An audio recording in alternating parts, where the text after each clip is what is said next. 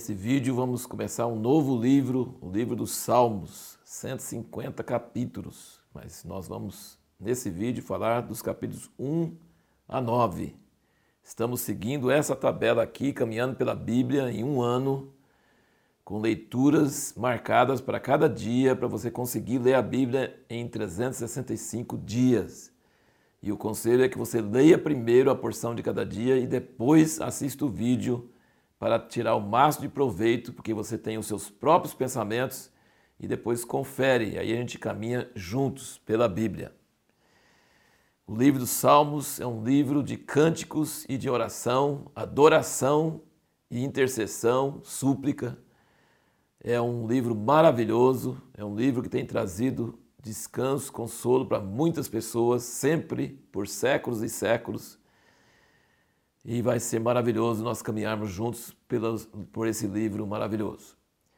O primeiro salmo é muito conhecido, mas ele fala sobre como ter prazer em ler a lei de Deus, em meditar, pensar na lei de Deus, noite e dia.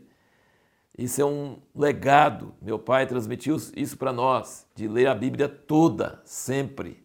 São as duas palavras que devem acompanhar a Bíblia, toda e sempre. Não leia apenas uma parte e não leia só partes assim, um dia, outras partes outro dia, mas leia em sequência, para você sentir a história, para você ver a coisa.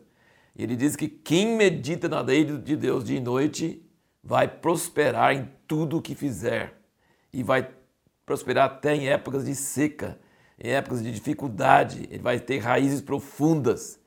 Isso é um pai transmitir para o seu filho isso aí é a maior herança, o maior legado que um pai pode dar para o seu filho, é cultivar nele o amor pela leitura de geral, em modo geral, mas principalmente da Bíblia, da palavra de Deus.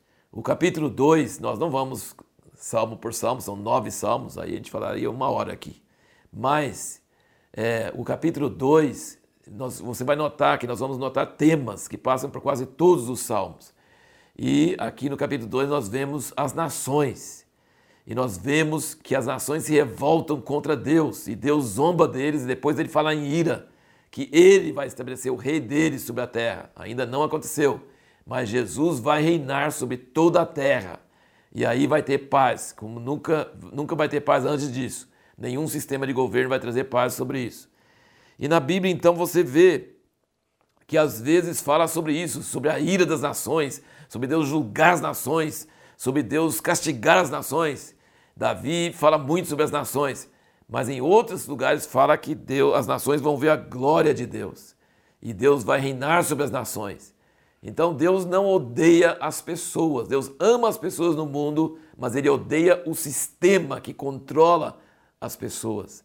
E é isso que ele vai, você vai ver isso em muitos salmos, esse, essa dualidade. Por um lado, ele, eles estão tramando contra Deus e Deus vai abalar e julgar eles, e em outro lado ele fala que vai, o nome dele vai ser grande entre as nações, e as nações vão subir para Jerusalém, e ele vai abençoar as nações. Então, por um lado, ele vai julgar, castigar, em ira, em juízo, e em outros lugares ele fala que vai abençoar.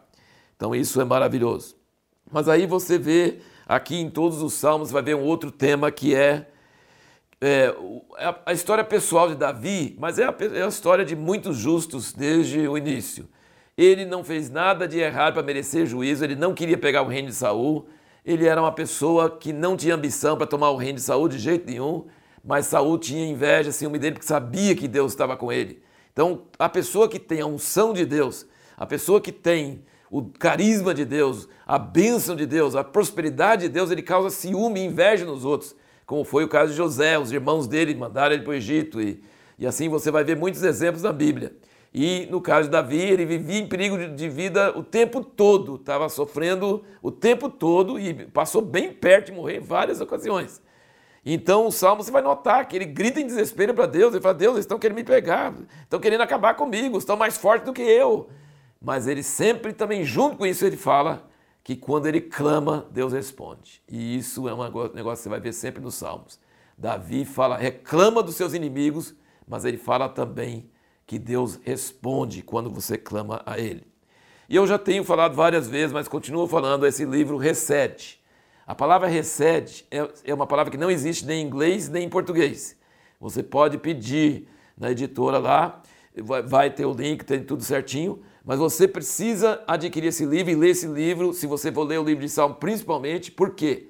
Porque recede, fala da misericórdia duradoura de Deus. Deus tem misericórdia por geração em geração para cumprir a sua palavra. Não é uma misericórdia de uma hora que está com vontade e outra hora ele não está com vontade. É uma misericórdia duradoura, faz parte da natureza de Deus. E nas nossas Bíblias é traduzida de várias maneiras: bondade, amor, benignidade, mas não traz o sentido do recede. Então eu gostaria muito que você lesse e você visse em vários lugares, vários salmos você vai ver como exemplo no Salmo 5, versículo 7, pela grandeza da tua benignidade, é no original. O capítulo 6, versículo 4, ele fala: Volta-te, Senhor, livra minha alma, salva-me por tua misericórdia, também é recede. E então você vai ver vários lugares nos Salmos, quando se fala misericórdia, benignidade, bondade, amor, é, realmente essa palavra recede. Aí nos leva à resposta à pergunta que nós fizemos no último vídeo, que é porque o conceito que Davi tinha de Deus foi tão diferente de todos os outros em sua época. Porque veja bem, não é só na época de Davi, mas muito na época do Velho Testamento, ninguém entendia a bondade, que Deus é bom, e Deus não é carrasco, e Deus não é um Deus severo, e Deus não é um Deus, é, um Deus tirano. Ele é o rei de toda a terra, ele é o soberano, não tem ninguém acima dele, mas ele é misericordioso, ele tem prazer em perdoar, ele tem prazer em ter compaixão. E Davi sabia disso.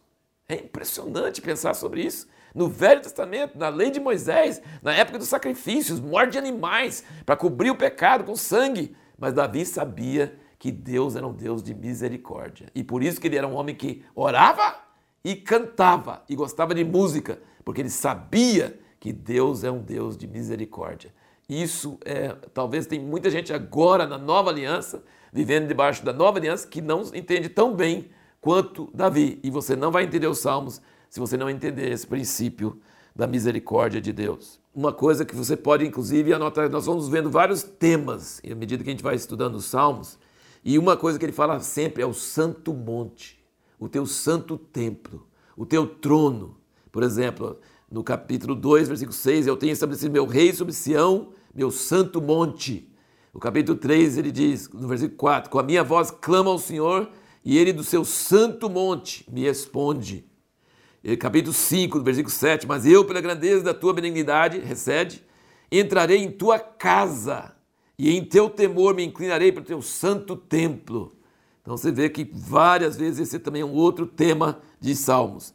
E o capítulo 9, versículo 7, ele diz: Mas o Senhor está entronizado para sempre, preparou o seu trono para exercer o juízo. Então, Davi tinha uma noção muito forte da casa de Deus, do trono de Deus, do templo de Deus, do lugar onde Deus mora. Ele estava assim voltado para Deus que mora nesse lugar. Ele tinha um conceito muito forte sobre isso. E a pergunta que nós vamos procurar responder no próximo vídeo é o seguinte: por que, que muitas vezes Davi começa clamando por socorro e muda de tom no meio do salmo e começa a dar graças?